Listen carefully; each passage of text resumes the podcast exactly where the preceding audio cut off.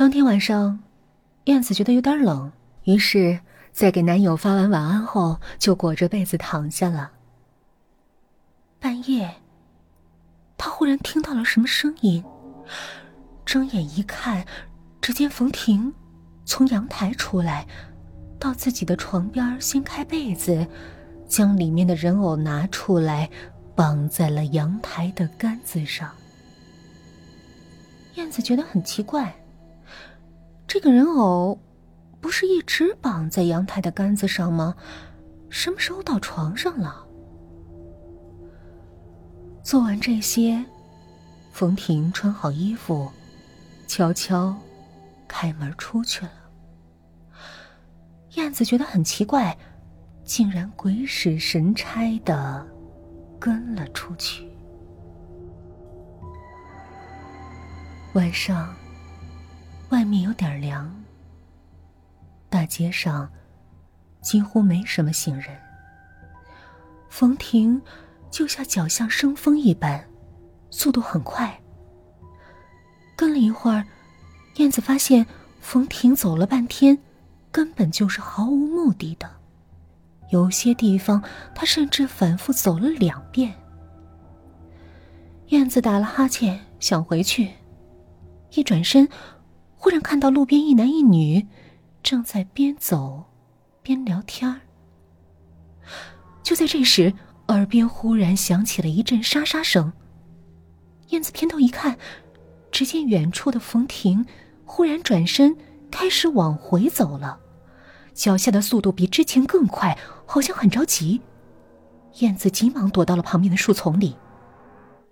而此时，冯婷已经开始弯腰。用两手两脚一起向前跑，如同一只豹子般敏捷，向那对男女猛扑了上去。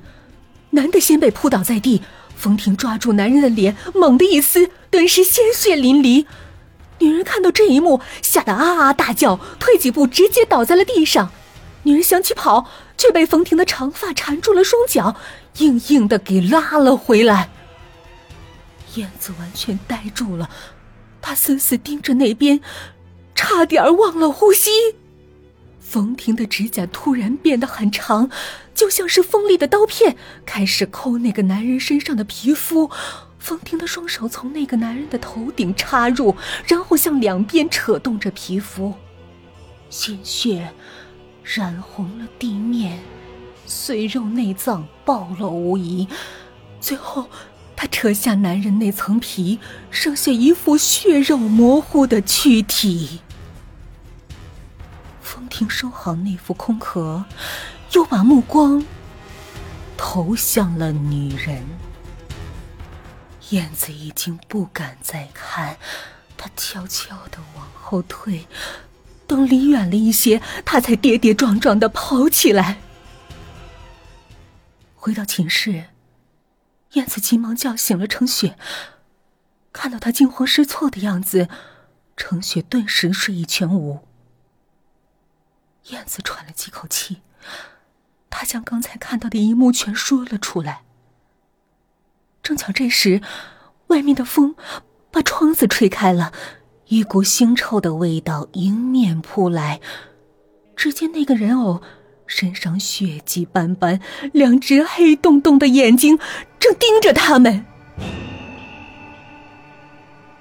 程雪妈呀一声惨叫：“那我们该怎么办？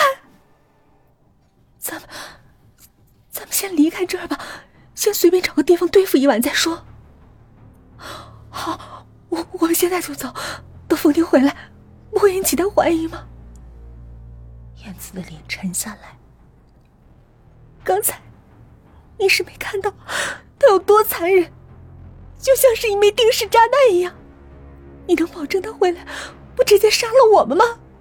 我们快走吧，再磨蹭一会儿就完了。两个人说时迟那时快，穿上衣服，拿上包，就向门外跑去。旅店里黑暗潮湿，燕子几乎一夜都没敢合眼。等到天亮，程雪要去上课，燕子嘱咐她一定要小心。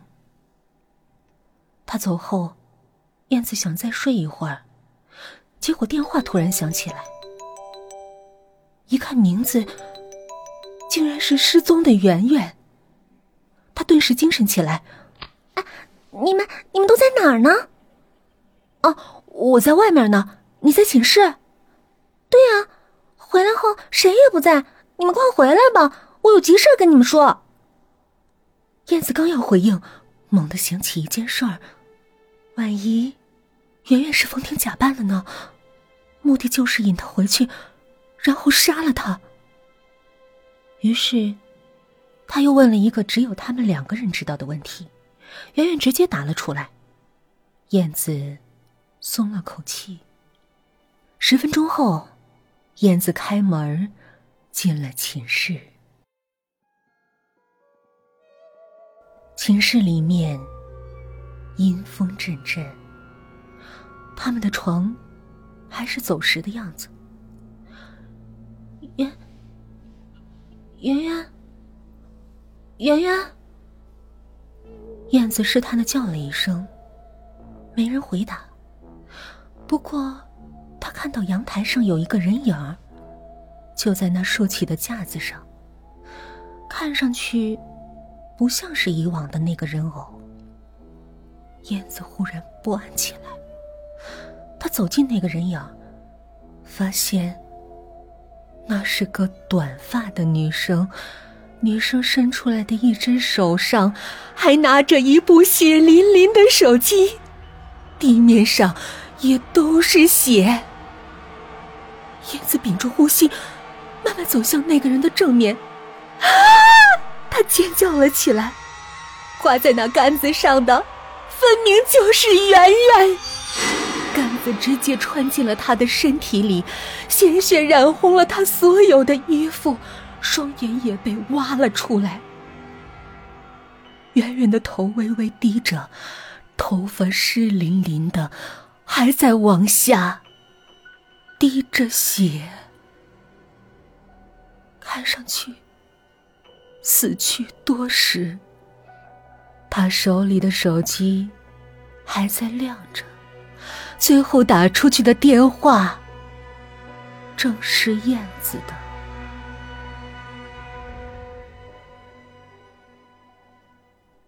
这时，一个可怕并熟悉的声音燕子的背后响起：“燕子，你回来了。”